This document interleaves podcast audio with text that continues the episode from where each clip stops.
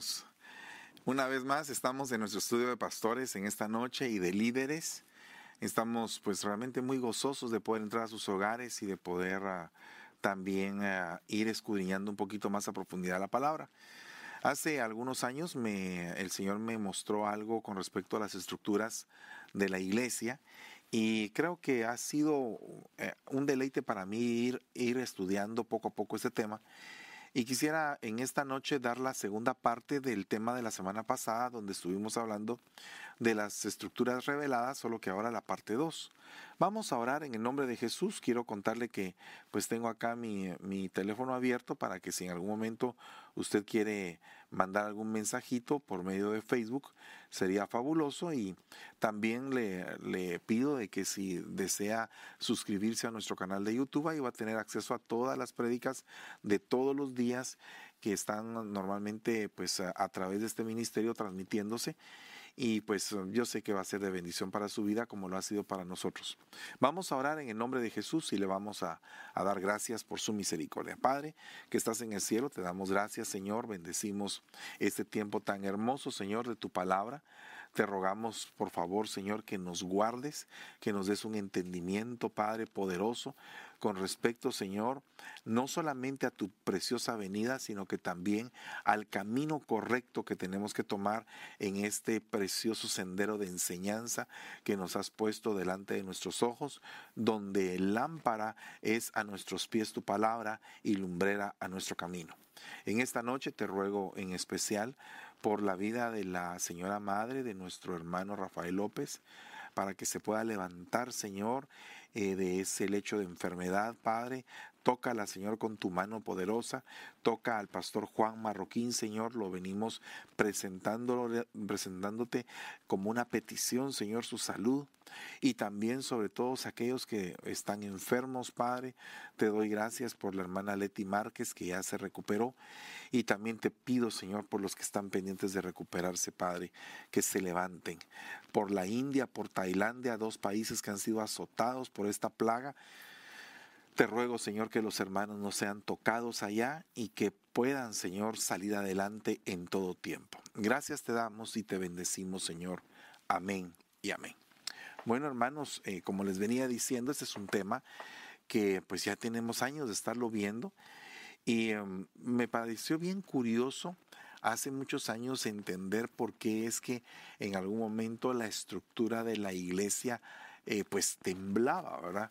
En el sentido de que eh, podía pues llegar a tener un colapso, una situación en la cual parte de la iglesia se fuera, las divisiones, bueno, hemos visto tantas cosas que ocurren en las iglesias, hermano, que esto nos da evidencia más fuerte de que pues cuando estamos en el camino de Dios, muchos son los adversarios y que se levantan y que quieren de alguna manera destruir lo que se está edificando. Pero definitivamente la palabra dice hasta el día de hoy que las puertas del mismo infierno no van a prevalecer en contra de la iglesia de Dios.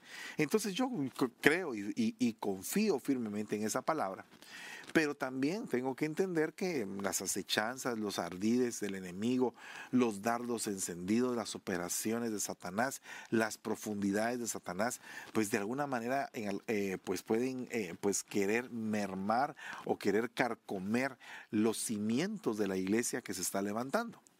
Y es por eso que nosotros tenemos que reconocer que el evangelio que tenemos no es, no es cualquier cosa, no es simplemente de que vengo yo y me pongo a estudiar y ya se saca un mensaje, sino que el evangelio va más allá. Eh, el impacto que el Evangelio, el impacto que las buenas nuevas produce en la gente, produce en la iglesia, es algo verdaderamente milagroso. La palabra nos dice en el libro de Eclesiastés que así como tú no sabes cómo se forman los huesos en el vientre de una madre, así tampoco sabes cómo se da la, la, manifestación o la realización de la obra de Dios.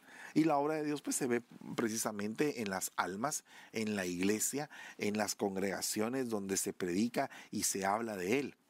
Entonces, primeramente, yo quiero recalcar de que el Evangelio tiene tres características que son sumamente importantes. Primero que todo, el Evangelio es espiritual. Una persona con la mentalidad puesta en la carne, pues no lo puede entender. tiene que accesar a una mentalidad espiritual para que esa palabra se le abra y que lo lleve a un entendimiento glorioso, ¿verdad? Para que pueda venir el rema exquisito que nos nutre y nos da vida. Si no solamente es un logos, es una palabra escrita, pero sin espíritu, sin rema, eh, sin confirmación e interior en nuestro corazón, pues no, no funciona. Tiene que ser el evangelio de un impacto espiritual. O sea, por eso es que nosotros podemos ver muchas personas que tienen mucho conocimiento teológico, pero poca relación con el Señor, poca vivencia, tienen una, una experiencia histórica. Han tenido tal vez eh, eh, conexión con el Jesús histórico, pero no con el Jesús vivo. Y nosotros queremos tener eh, relación con el Jesús vivo. Y, y, gloria a Dios por conocer algo de la historia de Jesús, pero más tener una vivencia, una relación personal con Él. Segunda Corintios 3:16 dice, pero cuando alguno se vuelve al Señor, el velo es quitado. O sea que cuando uno empieza a entrar dentro de las dimensiones espirituales, hay un velo que se quita y el entendimiento se expande. Entonces cosas que yo no miraba en la Biblia las empiezo a ver. Pues, una de las cosas más impresionantes es que cuando yo empecé a leer los evangelios muy, a muy temprana edad, yo leía las genealogías y yo miraba que Abraham engendró a Isaac, Isaac engendró a Jacob, Jacob engendró a Judá, Judá engendró a Fares y así sucesivamente. Bueno, entonces eh, cualquiera que pudiera leer esto sin el espíritu eh, pues adecuado, pues no lo puede entender. Pero cuando se le quita a uno el velo y dice uno, wow, qué tremendo es que Fares tenía descendientes y, y tenía ancestros. Y tanto los ancestros como los descendientes fueron realmente preponderantes en entender lo que Dios quería plasmar en esa matriz llamada Fares. ¿A qué le quiero, aquí quiero llegar? A que Fares no salió producto de la casualidad.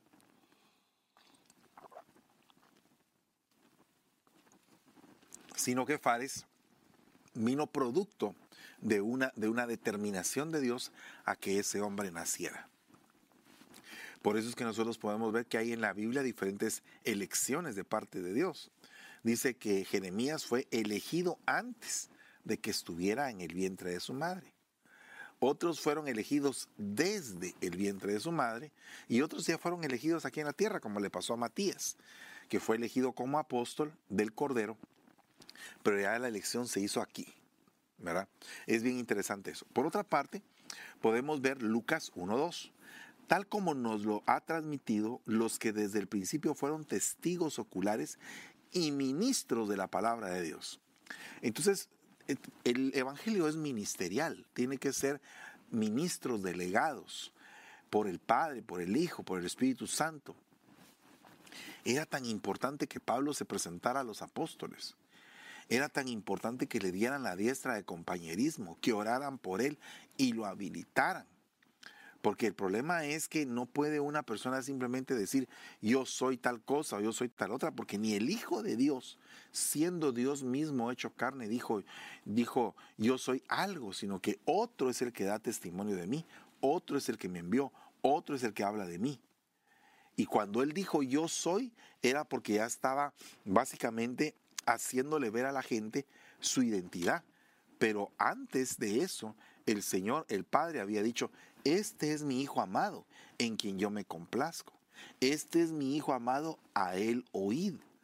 Entonces, definitivamente la voz del Padre era la que hablaba del Hijo. Y después el Hijo dijo, yo soy la luz de este mundo, yo soy el camino, yo soy la verdad, yo soy la vida, yo soy la vid, la puerta, yo soy el buen pastor.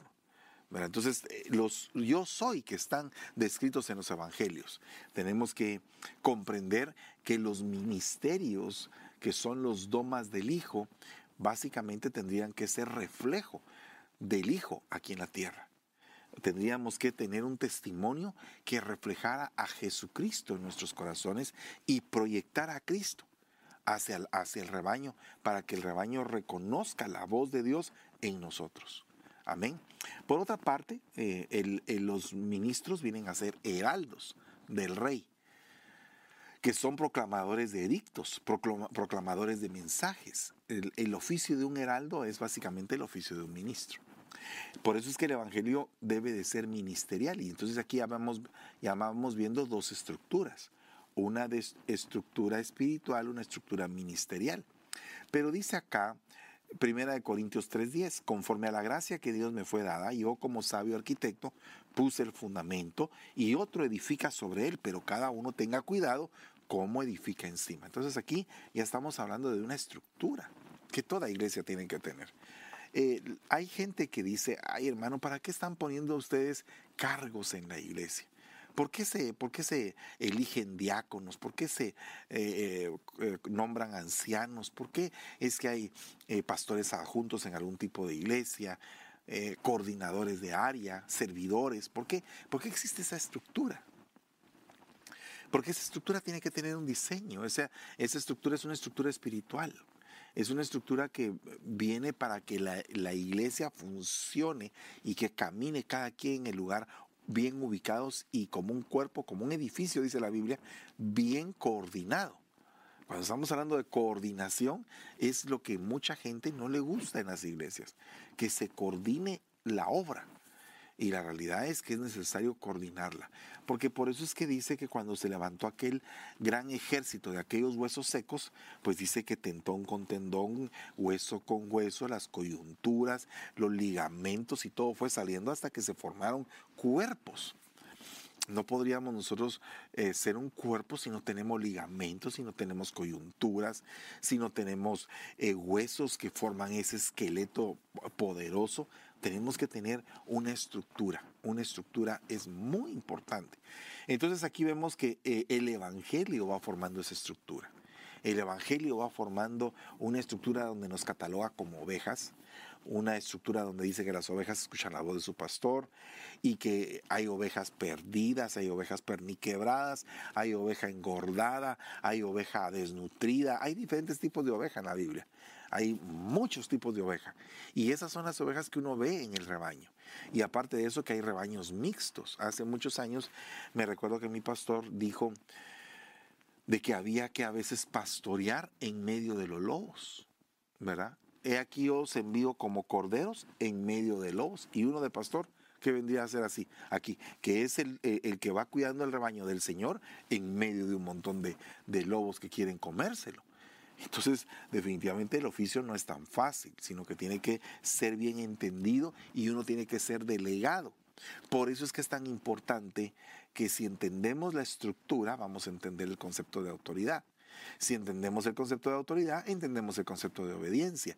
Y si entendemos el concepto de obediencia, nos vamos al jardín del Edén y vemos que en el jardín del Edén lo que perdió el hombre fue la obediencia. Cuando el hombre se rebeló en contra de Dios a través del pecado, lo que perdió fue la obediencia. Y fíjese que ese es un elemento muy importante dentro de la estructura, dentro de la estructura de este glorioso evangelio. Porque e, el, Señor, el, Hijo de Dios, e, el centro del evangelio, vino a cumplir en él la ley y los profetas. O sea que se sometió para poder cumplir toda palabra. Cuando llegó con Juan, Juan le dijo, no, no es, no, no, ¿cómo vas a creer que yo te voy a bautizar? Tú me tienes que bautizar a mí. No, no, no. Se tiene que cumplir toda justicia. A la que tremendo. O sea, imagínese, aparta de mí esta copa, pero que no sea como yo quiero, que sea como tú quieres. Voy a someter mi voluntad a la obediencia. A la que tremendo. Entonces, la obediencia. Dice que el Hijo de, de Dios vino aquí a la tierra a aprender qué? Obediencia. Entonces, la estructura de una iglesia se basa en obediencia. Entonces, ¿qué sucede cuando se levantan desobedientes en la iglesia? ¿Qué sucede cuando se levantan rebeldes, necios? Eh, eh, la estructura empieza como a quererse tambalear y principalmente si esos rebeldes son columnas, como le pasó a Moisés. Dice que Datán, Abirán y Coré eran personas de renombre eran eh, contados dentro de los ancianos de Israel, no eran cualquier gente, eran personas de renombre que contaminaron a 200, creo que eran 250 ancianos, puede ser que me equivoque con la cantidad. Y estos a 14.500 gentes y todos perecieron en aquel día. ¿Y por qué perecieron? Por la desobediencia, por la rebelión. Entonces, si en el campamento de Moisés se levantaron rebeldes, si en el discipulado de Jesús se levantó un Judas, si a Pablo le, le abundaron personas que estaban en contra de él, diferentes tipos de adversarios y de oponentes, si los apóstoles sufrieron persecuciones, es porque lo que no quiere el enemigo es que la iglesia se levante como una estructura sólida, porque se sabe que si la iglesia es una estructura sólida, es como un ejército. Entonces va a procurar meter gente infiltrada a la iglesia que no quiere cambiar, que quiere seguir haciendo lo mismo. Gente que no tiene conciencia de pecado, gente que quiere pecar deliberadamente, vivir de alguna manera en desobediencia total a Dios. Y ese tipo de gente daña la estructura de la iglesia, daña la estructura pero de una manera terrible. Y usa diferentes tipos de artimaña para poder hacer eso. Por eso es que nosotros como ministros tenemos que estar sabiendo eh, cómo poder guiar al rebaño. Y a veces tenemos que, eh, las ovejitas se asustan cuando en algún momento somos fuertes con alguna persona y lo, y lo cuadramos y le decimos, tienes que hacer esto y, y, y lo responsabilizamos.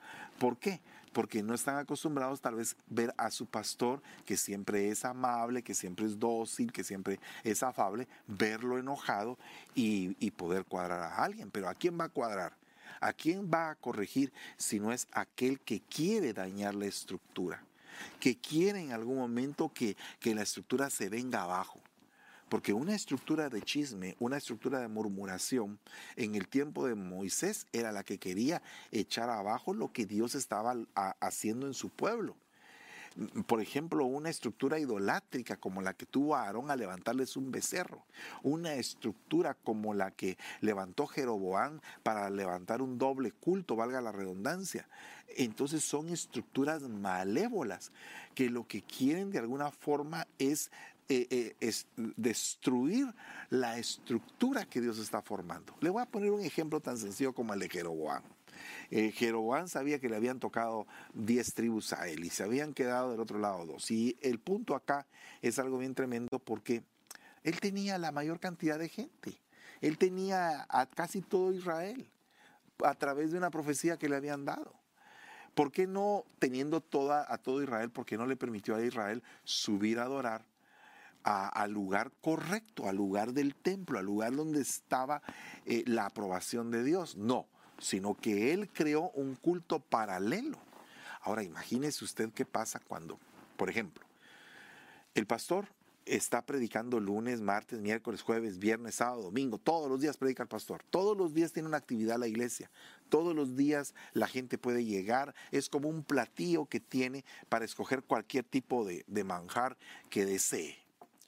Y de repente el pastor se entera de que hay un grupito que están haciendo un discipulado sin permiso, sin autorización.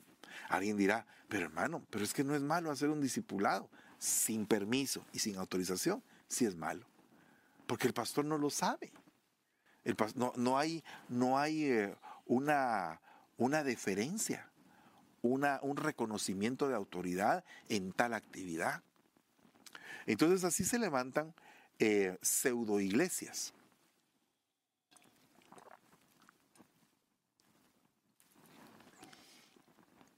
Y así como se levantan pseudo iglesias, se levantan pseudo arquitectos, pseudo estructuras. Una estructura, eh, conocí hace algún tiempo a un hermano que, que empezó a crecer así, pero, pero así una cosa tremenda. Y de repente me topé con otro pastor y, le dije, aquel hermano, él me preguntó, ¿aquel hermano está contigo? No, le dije, tiene años de no estar conmigo. ¿Por qué? Ah, porque ha dividido iglesias. Ha dividido iglesias, ha sacado iglesias y ha crecido a base de divisiones. E, es una pseudo iglesia, no es una iglesia que ha nacido correctamente, sino que es una iglesia que ha sido alimentada eh, de, otras iglesias. Y fíjese que es bien tremendo porque qué, tremendo, qué, qué, mal que este ministro había llegado a una iglesia, se convenció al, al líder de la alabanza y se llevó a todo el grupo de alabanza a, esa, a, la iglesia de él. Entonces realmente esta persona lo que estaba haciendo era contrataciones, contrataciones. nosotros no podemos hacer una estructura eh, eclesiástica, una estructura espiritual de esta manera.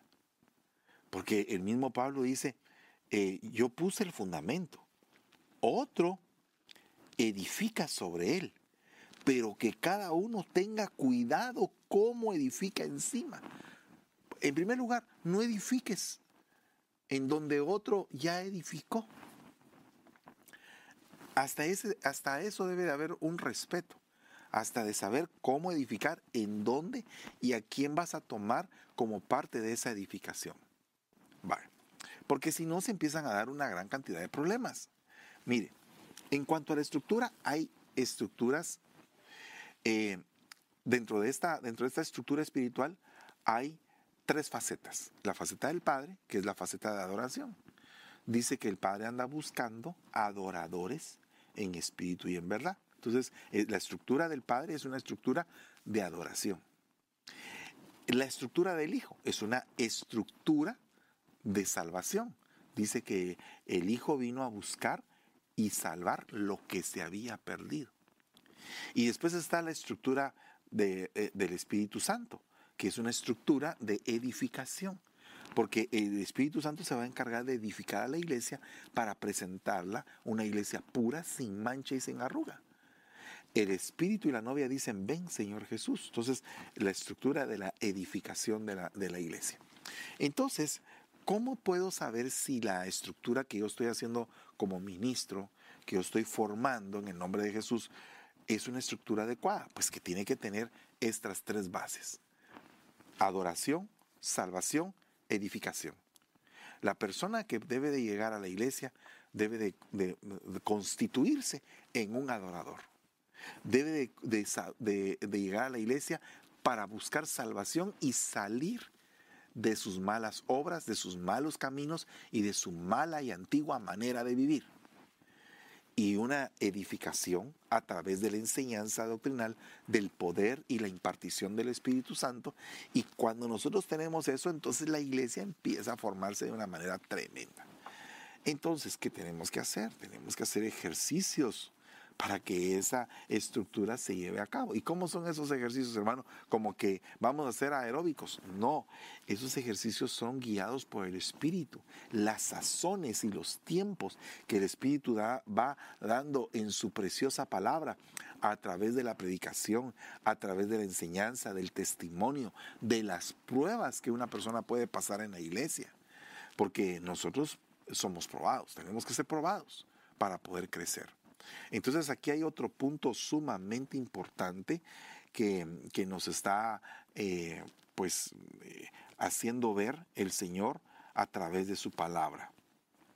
Entonces, cuando decimos que, que el Evangelio es, es dimensional, porque eh, el Evangelio tiene dimensiones, ¿verdad? Vea, por ejemplo, este, esta escritura que dice en Hebreos 4:12. Porque la palabra de Dios es viva, uno. Eficaz, dos. Cortante, tres. Más eh, que cualquier espada de dos filos que penetra hasta la división del alma y del espíritu, de las coyunturas y de los tétanos. Y es poderosa para discernir los pensamientos y las intenciones del corazón. Entonces aquí vemos una estructura dimensional y ministerial, porque aquí están los cinco ministerios en la misma palabra. Porque la palabra de Dios es viva, ahí está el ministerio del pastor, porque el pastor da su vida por las ovejas. Entonces, viva, produce vida. La, la palabra de Dios produce vida a través de la vida del buen pastor. Es eficaz porque cumple su propósito. ¿Y cuál es su propósito? Formativo es un propósito espiritual, formativo, y eso lo hace el maestro. Es cortante porque te corta los miembros, porque por eso es que dice la Biblia, es mejor entrar sin un ojo en el reino de los cielos que con los dos ojos en el infierno. Entonces, ¿qué significa? Es cortante. La palabra del evangelista corta, mutila, cercena, toca el corazón, penetra, rompe, quebranta el corazón para que la persona se arrepienta. Es poderosa porque cubre, porque protege, porque delega, porque activa, es de una palabra apostólica, y discierne, es discernidora. Ahí está el profeta discerniendo qué es lo que hay en el corazón del hombre. Entonces, cuando nosotros tenemos este evangelio precioso y este evangelio es dimensional, entonces inmediatamente nosotros empezamos a estructurar bien, hermano. Es que no se puede estructurar con, eh, con métodos humanos, sino que tenemos que estructurar con la palabra. Claro que tenemos que tener acciones humanas como poner un orden. Por ejemplo, en la iglesia donde yo estoy, de donde yo vengo y de donde yo soy, ¿verdad? Donde estoy, de donde vengo y de donde, estoy. Ahí, pues hay una estructura bien grande, hermosa la estructura diáconos, ancianos, ayudas de ancianos, servidores, eh, eh, pastores adjuntos, una estructura preciosa ministerial y esa estructura va trabajando para llevar a todo el cuerpo. Pero ¿cuál es la base? La palabra. La palabra que, que habita en la boca de todos aquellos que fueron llamados a ser discípulos. Por eso es que dice, ir a las naciones y hacer qué? Discípulos. O sea que tiene que llegar al discipulado la persona. No es solamente de salvar almas, es de salvar almas y que esas almas sean formadas. Porque eh, solamente hazte tú esta pregunta. ¿Cuántas personas recibirán a Cristo mensualmente o diariamente? Miles de personas. Pero ¿cuántas perseveran? ¿Cuántas siguen adelante? ¿Cuántas realmente se meten con el Señor y caminan y evolucionan? Es que el punto es que la gente en la iglesia evolucione, que la gente se desarrolle. Miren, hermanos, yo puedo dar testimonio de mi, de mi desarrollo, eh, eh, pero es porque eh, el Señor ha permitido que yo haya tenido maestros, personas que se hayan acercado, ayos, cuidadores, que no se apropiaron de mí como oveja, ni me dijeron yo soy tu pastor, sino que me dijeron Él es el pastor que me ha delegado a mí para cuidarte, pero Él es tu pastor. Imagínense ustedes solamente ese punto. ¿Cuántas personas en este tiempo ya no quieren ser delegados por su pastor, sino que se quieren apropiar del rebaño? ¿verdad? Ah, yo vengo a visitarte porque el pastor no pudo venir hoy, porque tú sabes que el pastor siempre anda ocupado. El pastor como que no le interesa el rebaño, pero no dice, el pastor me delegó para poderte visitar, traigo permiso y traigo bendiciones de parte de él a tu vida. La misma Biblia dice que cuando esté alguien enfermo en la congregación, que se llame a los ancianos para que lleguen y visiten al enfermo y lo unjan y lo y lo y oren por él. Pero ¿qué pasa si el anciano llega y te dice, eh, fíjate que vine, porque como tú sabes que el pastor no viene, ¿va? como sabes que el pastor siempre está bien ocupado y, no atiende a la gente. Y no es el pastor está estudiando la palabra, no es el pastor está atendiendo otras, otras necesidades de la grey. No, es el pastor siempre está ocupado y tú no le interesas. Entonces, cuando tú vendes ese, ese concepto, eh, por favor, retírate de, de, esa venta, de ese concepto, si lo, tú lo has hecho en algún momento. No, no es así, sino que tú eres un instrumento, un brazo extendido. Me recuerdo hace muchos años eh, el pastor Nelson Dávila, un hermano que amo mucho en el Señor y lo admiro bastante, me dio un consejo estando en la, en la calle y me dijo, Fernando, tú eres como un vaso extendido de nuestro apóstol en ese lugar en donde estás. Y dije, tiene razón, es, es importante ser un brazo, no sentirse que uno es la persona. Porque cuando eres un brazo, e, estás siendo delegado y tienes la activación de parte de, de tu pastor y la confianza. Imagínate que, que, voy a hablarlo en términos puramente humanos y terrenales. ¿va? Terrenales de lo más terrenal que pueda haber.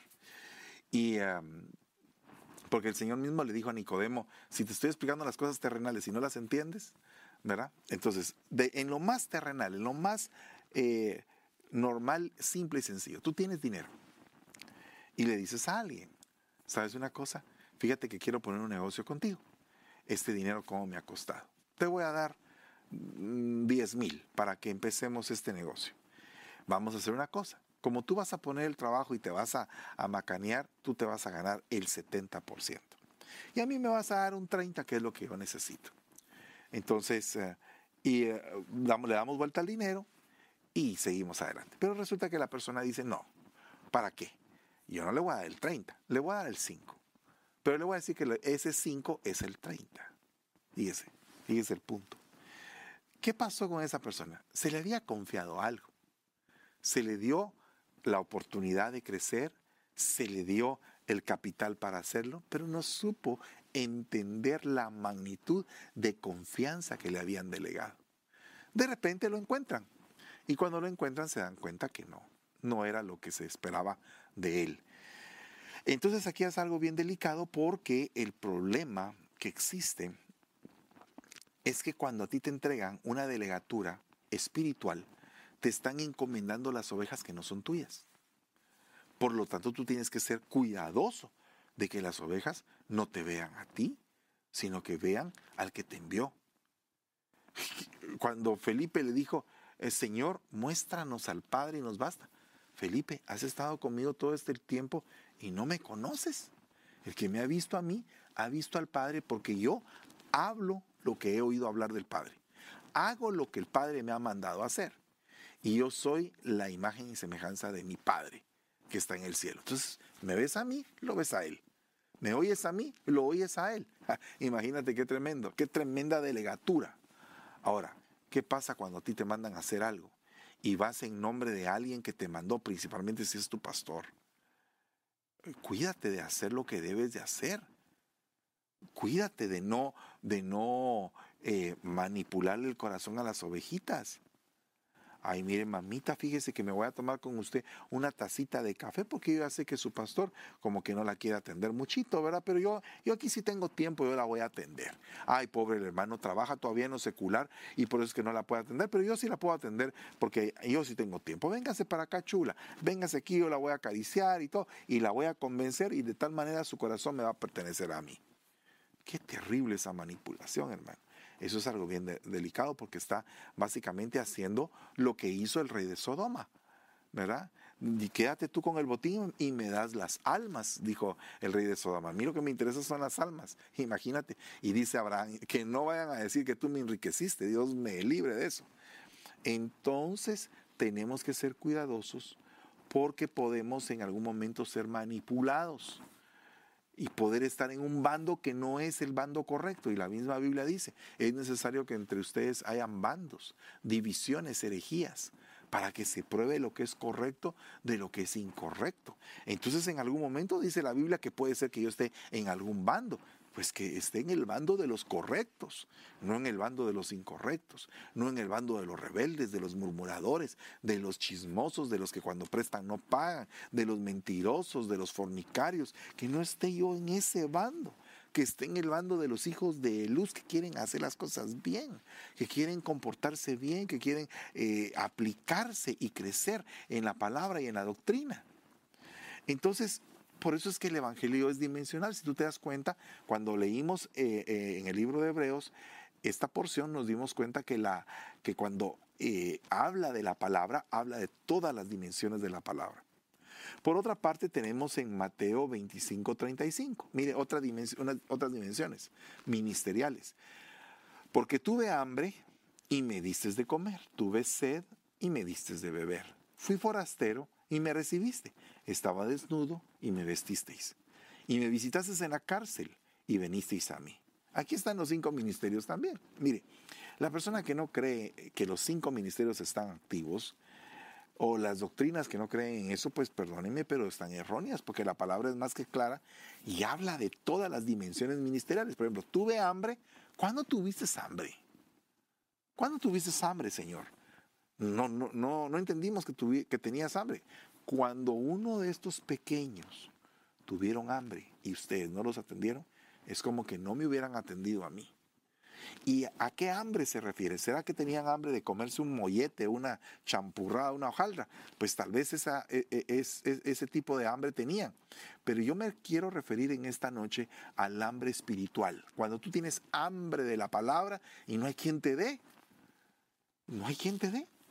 Imagínate que de repente la ovejita tiene necesidad de aprender, necesidad de crecer y, no, la quieren alimentar, no la quieren atender verdaderamente. Entonces para eso nace el ministerio magistral, para poder enseñar, para poder alimentar al rebaño. Ah, ¿Y qué pasa, hermano? ¿Qué pasa, hermano, si de repente yo encuentro una oveja que es de otro pastor y la encuentro desnutrida y no quiere? Pues lo primero que tienes que hacer es mandársela a su pastor y que ella le vaya a decir a su pastor que tiene hambre. Y si, y si su pastor no la quiere alimentar y su pastor no, entonces la ovejita tiene que irse con bendición de esa casa. Pero que no sea injustamente como algunos se van de la iglesia y se van porque no tienen motivos claros para poderse ir, ¿verdad? Bueno, esos son otros 20 pesos. Dice, y me dices de comer, tuve sed, tuve sed, y ese es el ministerio pastoral que nos conduce a aguas de reposo. Eso lo dice el Salmo 23, que a aguas de reposo nos conduce el buen pastor. Entonces el ministerio pastoral es el que te lleva junto a ríos para que tomes agua eh, espiritual y es el agua de la palabra, es otro tipo de agua, es otro, tipo, es otro tipo de palabra, porque hay palabra semilla, hay palabra grano, hay palabra fuego, hay palabra martillo, hay palabra agua, hay diferentes tipos de palabras o diferentes eh, ángulos de la palabra, dependiendo de su función, de su efecto, de su trascendencia en nuestra vida. Bueno, entonces ahora está que el ministerio pastoral es el que te lleva al río a tomar tu agüita. Después dice, fui forastero, o sea, no tenía casa, no tenía iglesia. Entonces viene el ministerio evangelístico y te atrae. Y te atrae y te convoca para que eh, el ministerio evangelístico te dice, tienes casa, tienes casa, donde poder ser salvo, donde poder huir de la ira venidera, donde poder escapar de la contaminación de Babilonia. Entonces aquí hay otro punto también, es algo verdaderamente importante eso. De ahí hay otra parte donde dice estaba desnudo y entonces aquí viene el ministerio apostólico cubriendo, estableciendo cobertura y, bendiciendo eh, para que esta persona se sienta cubierta y que pueda correr. Bueno, acuérdese que la palabra de Dios dice claramente que el manto de Elías cayó sobre Eliseo y a partir de aquel día Eliseo tenía una doble porción. Entonces eh, la cobertura es verdaderamente importante porque eh, no solamente es simplemente de que te cubran, sino que hay una fuerza espiritual que te apoya para que tú hagas las cosas. Luego dice, eh, estuve enfermo y me visitaste en la cárcel. Y el ministerio profético es aquel que abre las cárceles. Es aquel que, eh, que sana a los enfermos. Entonces, ahí están los cinco ministerios en esa parte, en las cinco demandas. En las cinco demandas. Entonces, si tú te das cuenta, estamos en una estructura de cinco. De cinco, cinco, cinco. Estamos viendo las dimensiones. Y entonces ahora, oiga lo que dice acá. Dice, el reino de los cielos también es semejante a una red barredera que se echó en el mar y recogió peces de toda clase y cuando se llenó, la sacaron a la playa y se sentaron y recogieron los peces buenos en canastas, pero echaron fuera los malos. Así será en el fin del mundo, los ángeles saldrán y sacarán a los malos de entre los justos. Pero ahora eh, lo voy a ver desde el punto de vista evangelístico. Se alcanzan una gran cantidad de almas. Pero ¿será que todas esas almas cuando entren a la iglesia, van a querer ser formadas, van a querer ser discipuladas, van a querer ser corregidas, exhortadas, trabajadas por los mismos hermanos. ¿Será que van a querer hacer eso? Porque eh, yo lo que veo es que cuando se encierra una cantidad de peces, no todos los peces se quedan, hermano. Se, ganan una gran cantidad de almas en las campañas evangelísticas, pero no todos prevalecen. No todos siguen adelante, porque se cumple cabalmente la parábola del sembrador, donde dice que parte de la semilla cayó junto al camino y los, las aves inmundas se la llevaron, otra parte cayó en pedregales y entonces salió por poco tiempo su, su, eh, la plantita, pero con el sol, como no tenía raíz, se seca, otra parte cae en espinos y los afanes de la vida, las preocupaciones de este mundo ahogan la semilla de la palabra. Entonces hay, imagínense, de seis clases de, seis clases de tierra eh, donde se sembró la misma semilla, solamente tres clases dieron fruto. Y dentro de las tres clases que dieron fruto, solamente una dio al ciento por uno. Entonces, qué lindo sería que nosotros diéramos el fruto al ciento por uno. Pero tenemos que reconocer que dentro de los peces que entraron a la canasta, habían peces malos y tuvimos que echarlos. Hay gente que llega a la iglesia solo a perder el tiempo, a, querer en algún momento cerrar algún tipo de negocio.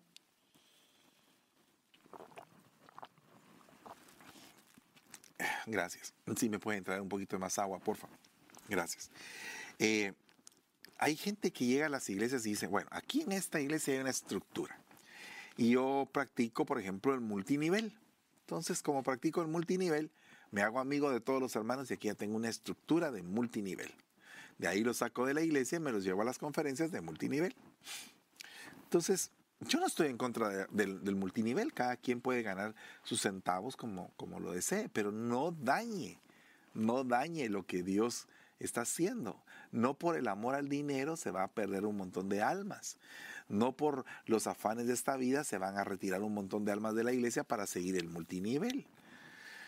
Entonces todos esos puntos son sumamente importantes, porque mire, yo eh, entiendo que cada quien se gana sus centavitos eh, trabajando honradamente, pero cuando ya se altera la estructura de la iglesia, eso es otra cosa. Entonces tenemos que ser cuidadosos con eso porque eso sería una estructura de maldad antievangelística, que en lo que el evangelista está eh, recogiendo almas, eh, los otros las están sacando para que se vayan a otras congregaciones o a otros cursos o a otras cosas. Es delicado eso, es muy delicado. Dice acá, Mateo 13, 24, Jesús le refirió otra parábola puede, eh, el reino de los cielos puede compararse a un hombre que, que sembró buena semilla en su campo. O sea, sembró la palabra, sembró la palabra, sembró la palabra. Pero mientras los hombres dormían, vino su enemigo y sembró cizaña entre el trigo y se fue. Cuando brotó el trigo, produjo grano, entonces apareció también la cizaña. Los siervos del dueño fueron y le dijeron, Señor, ¿no sembraste buena semilla en tu campo? ¿Cómo pues tienes cizaña? Mire, es exactamente como que tú fueras a un discipulado, eh, recibieras un tremendo tema, un tema que tú dices, wow, qué rico, qué tema, cómo me ha edificado ese tema. Y después, cuando termina el discipulado, se ponen a hablar de medio mundo en la iglesia.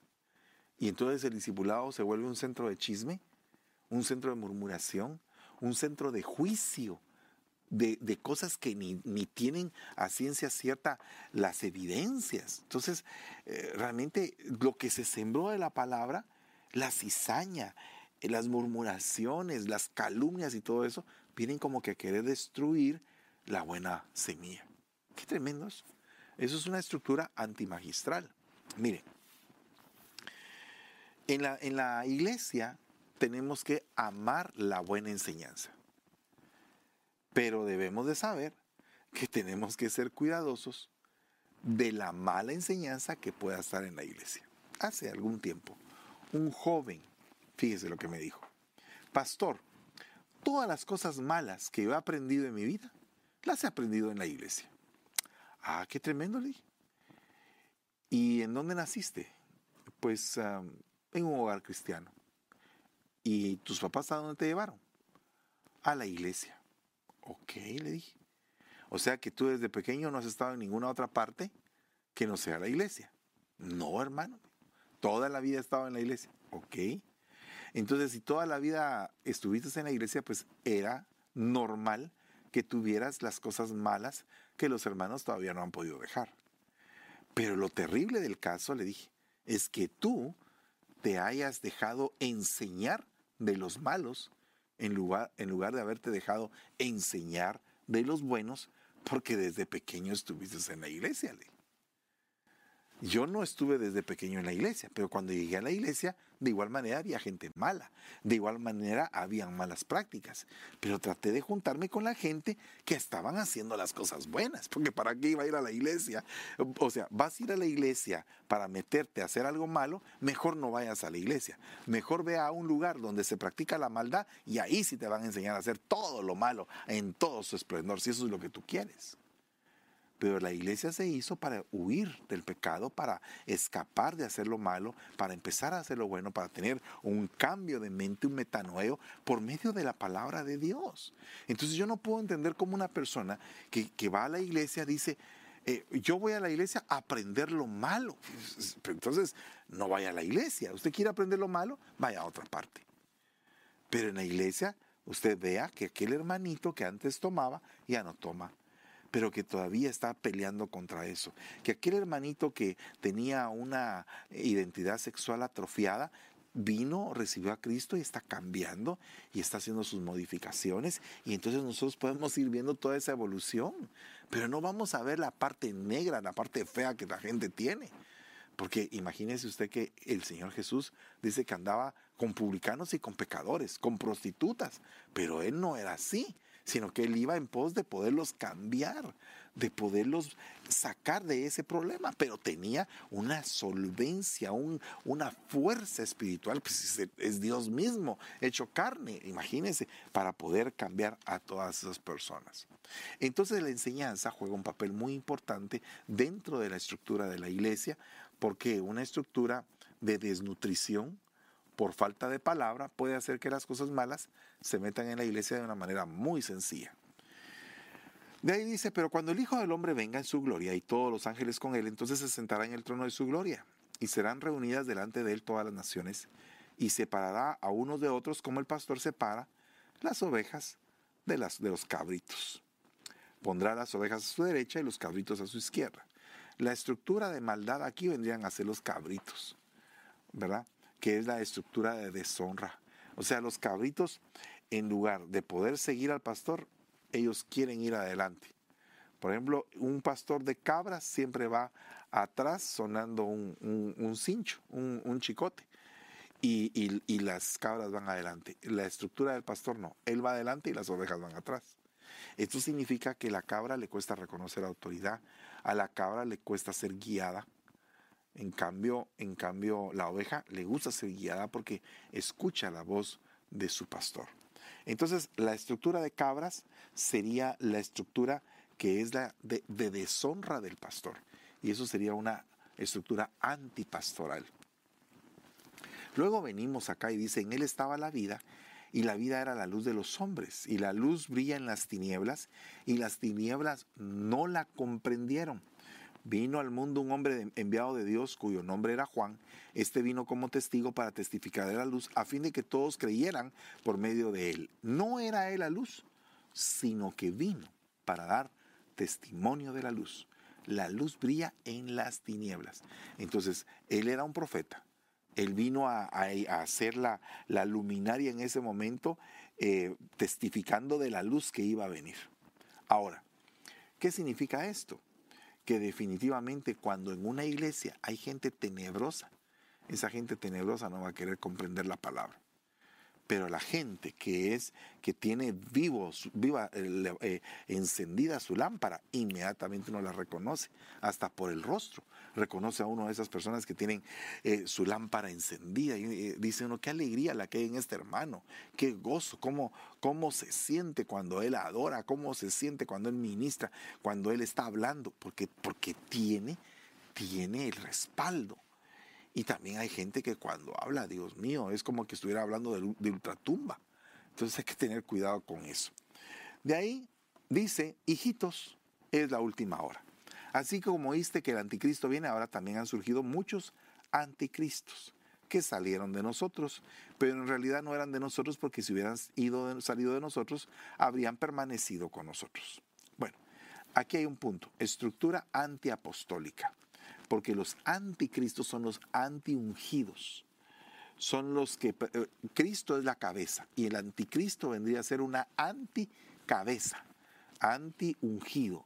Es una persona que se levanta con el objeto de, con un liderazgo negativo, desviar y provocar al rebaño a que haya división, a que haya quebrantamiento y que no haya una edificación verdadera ni una verdadera restauración. Bueno, entonces, para que nazcan los anticristos se necesitan por lo menos seis pasos. Los que son, los que son limpios en su propia opinión, pero no se han lavado de su inmundicia. Los que no se ajustan al sentir, o sea, que son los que disienten. Los discordantes, los que no guardan la coordinación y la concordia. Los adversarios que se levantan y los oponentes como Alejandro el Caldedero, que se le oponía vigorosamente a Pablo y que tenía una poderosa forma de expresarse para convencer a muchos. Así que, hermanos amados, ¿cómo es que se levantan esas estructuras de maldad? Por medio de personas que, que, utilizan este tipo de medios para poder lastimar la estructura de la iglesia. Si tú has visto alguna persona de esa categoría, pues eh, avisa a tu pastor primero y segundo, trata la manera de no estar cerca de esa persona porque esa persona no te va a traer nada, nada bueno. Así que vamos a orar en el nombre de Jesús, se nos fue el tiempo, no sé si habrá preguntas. Creo que todo quedó claro el día de hoy. Solamente voy a, antes de finalizar, decirles que estamos en YouTube. Puedes eh, accesar para volverte un suscriptor de nosotros. Hemos aumentado considerablemente el número de suscriptores y estamos muy gozosos de eso porque cada día son más los que quieren escuchar la palabra. Así que les mando un abrazo, un saludo a todos.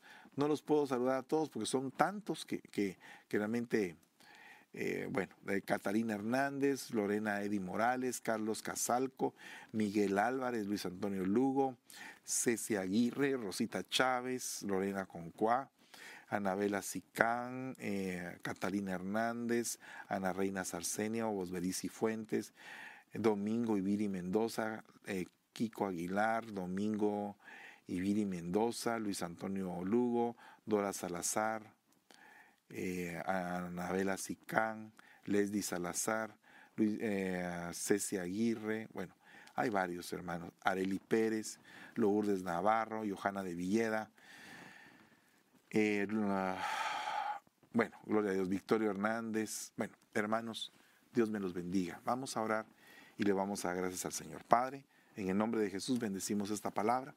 Te suplicamos que nos lleves con paz y con bendición a nuestros hogares y que permitas que este estudio nos pueda servir para nuestro caminar contigo. En el nombre de Jesús te damos gracias y te bendecimos, Señor. Amén y amén. No te pierdas el día de mañana Vamos a estar dando un tema muy especial en Escuela Profética. Y pues el día miércoles siempre vamos a estar con las noches matrimoniales. Vamos a hablar de un tema así fuerte con mi esposa y bueno, estamos muy contentos. El día jueves tiene ya su devocional, el día viernes en Aljaba del Salmista, sábado eh, a las 5 de la tarde jóvenes y domingo cuatro servicios, 9 de la mañana, 11.30 del día, 4 de la tarde, 7 de la noche. Que Dios les bendiga y pasen una excelente noche y descansen. Bye.